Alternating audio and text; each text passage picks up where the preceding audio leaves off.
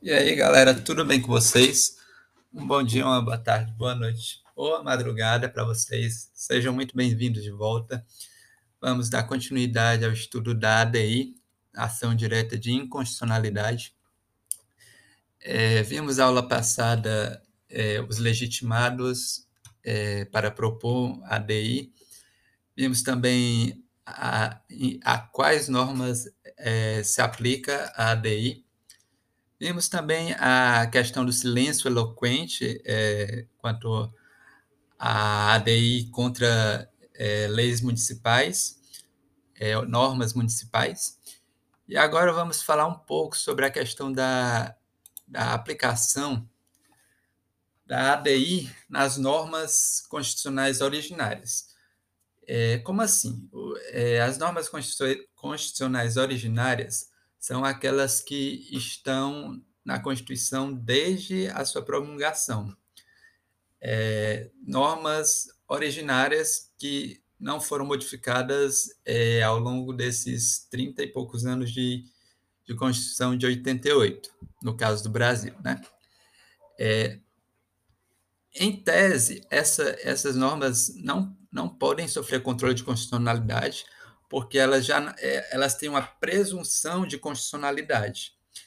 É, só que existe um autor, que é o Otto Barhoff, que, devido às atrocidades cometidas é, na Segunda Guerra Mundial, na Alemanha nazista, no, no fascismo italiano, é, ele passou a defender, a defender a inconstitucionalidade de normas é, presentes na Constituição, é, para evitar é, a, o, a contrariedade em relação aos direitos humanos, aos direitos fundamentais é, em uma nação.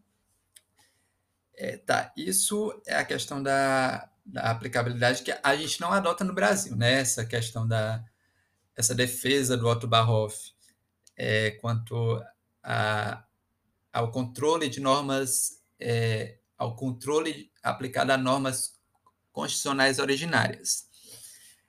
É, e por conta dessa presunção de constitucionalidade que eu falei. E aí, é, o, voltando aqui mais para a questão técnica, é, o processo é, da ADI ele é um processo objetivo porque ele declara a inconstitucionalidade de uma norma. Ele não se, ele não se limita a um caso, é, ao caso que, que ensejou a arguição da inconstitucionalidade é, dessa norma. É, mesmo é, se for declarada improcedente essa, esse pedido de inconstitucionalidade, é, vai haver efeitos concretos, é, porque é o que a gente chama de natureza duplicidade aí, né? É, a, a norma vai, vai continuar constitucional, então vai continuar produzindo os seus efeitos. É, e efeitos podem ser, é, eles são erga né? Vale para todos, não se limita a um processo específico, às partes de um processo específico, e tem efeito ex tunc. Isso é, ela, ela retroage é, no tempo, mas é, ela pode ser modulada né, por dois terços do STF, é, por motivo de segurança jurídica ou relevante interesse social. É, e, e, portanto, é, ele difere do, do processo subjetivo, aquele que só gera efeito interpartes, é, é, não tem efeito, é, se, se for julgado improcedente é, o pedido, é, não tem efeitos concretos é, no, no mundo real. É, além disso, é importante entender, gente, que uma vez ajuizada a ADI, não, pode o seu legitimado desistir da ação, é, porque traz a, a possibilidade de haver uma norma inconstitucional.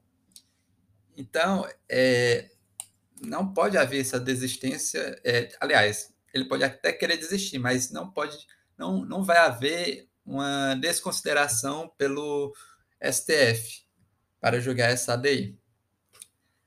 É, não há de se falar também em prescrição ou decadência é, da ADI, é, porque é, é, uma, é, é uma questão constitucional, uma questão que está é supralegal, é, uma, é um é a lei fundamental. Então, é, deve-se priorizar, deve-se preservar a constitucionalidade das normas.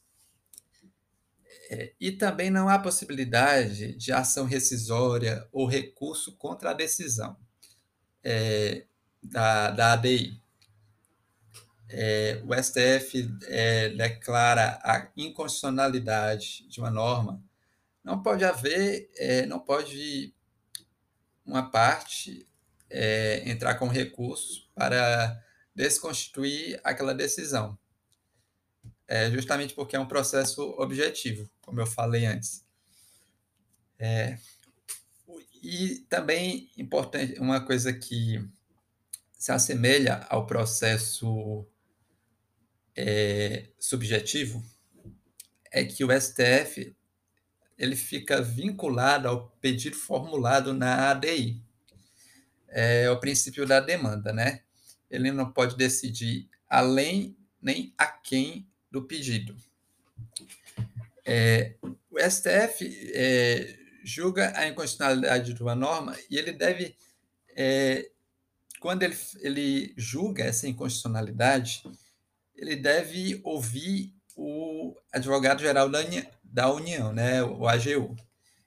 E o AGU ele deve é, se basear no princípio da presunção da constitucionalidade das normas. Então, ele deve defender a norma, exceto se já houver uma decisão declarando a inconstitucionalidade da norma pelo STF.